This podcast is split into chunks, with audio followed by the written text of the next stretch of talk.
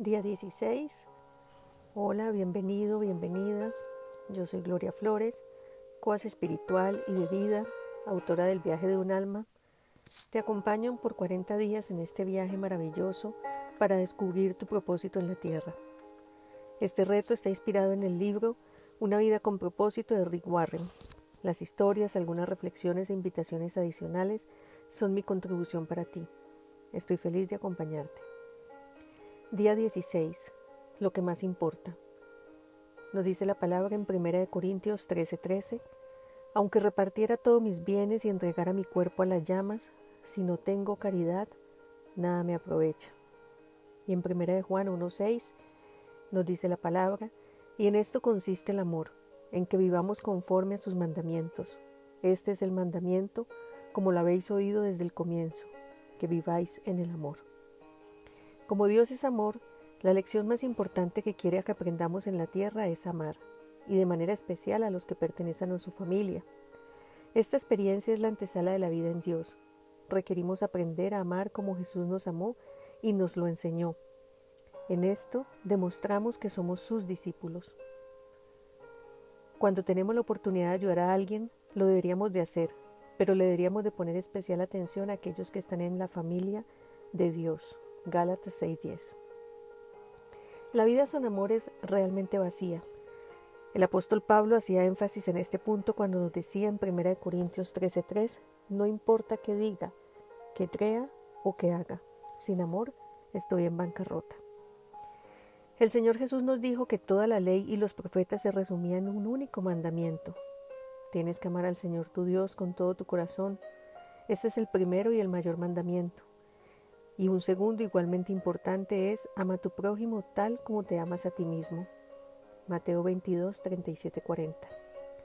Después de aprender a amar a Dios en la adoración, aprender a amar a otros es el segundo propósito de tu vida. No es un tema secundario, no es cuando me sobre el tiempo.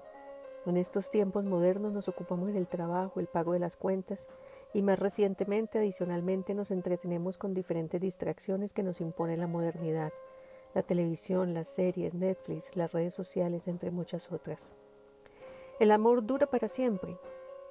Cuando vamos a partir de este mundo, lo que necesitamos alrededor de nosotros son aquellos que amamos, no nuestros logros materiales o nuestros títulos. Nuestro verdadero legado está en el amor que dimos y en el bien y amor que recibimos.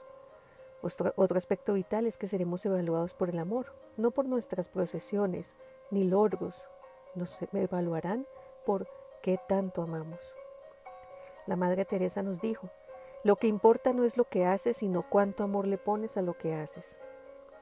El amor se demuestra con tiempo, pues realmente el tiempo es un regalo. Podemos producir muchas cosas, pero no podemos estirar el tiempo. El tiempo que pasó y no pudimos cambiar nada es el tiempo perdido. Por tanto, darle nuestro tiempo a alguien es darle lo más valioso que tenemos. No es suficiente con que solo digamos a las personas que son importantes. Tenemos que mostrárselos, invertir tiempo en ellas. Las palabras solas son vacías, nos decía el Señor en 1 Juan 3:18, Hijos míos, nuestro amor no debería de ser solo palabras y hablar, tiene que ser amor verdadero, el cual se demuestra con hechos. Las relaciones toman tiempo y esfuerzo, y la mejor manera de mostrar el amor es dando nuestro tiempo. Puedes dar sin amar, pero no puedes amar sin dar. Tanto amó Dios al mundo que dio a su único Hijo. Amar significa entregarse, poner a un lado mis preferencias, mi comodidad, mis metas, mi seguridad, mi dinero, mi energía o mi tiempo para el beneficio de otra persona. El mejor uso, el mejor uso de la vida es amar. La mejor expresión de amar es el tiempo. El mejor tiempo de amar es hoy.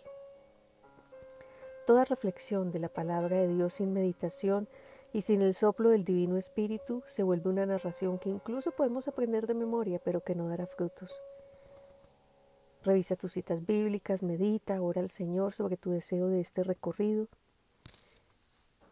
y recuerda, la vida consiste en amar, pues toda la ley alcanza su plenitud en ese solo precepto. Amarás a tu prójimo como a ti mismo. Gálatas 5:14. Hazte la pregunta, con toda franqueza, ¿son las relaciones tu prioridad? ¿Qué medida puedo tomar para asegurarme que lo sean? Te invito a que pienses en un día promedio. ¿Cómo se distribuyen tus horas? Observa qué actividad se lleva el mayor porcentaje de tu tiempo. Haz un pareto. El 80% de tu tiempo, ¿en qué se ocupa? ¿Qué es lo más importante? El otro tiempo, el 20%, ¿en qué está? ¿Dónde está quedando tu tiempo de oración y tu tiempo de compartir con los que amas? Hoy, por las ventajas de la tecnología, aunque estén lejos, puedes establecer comunicación.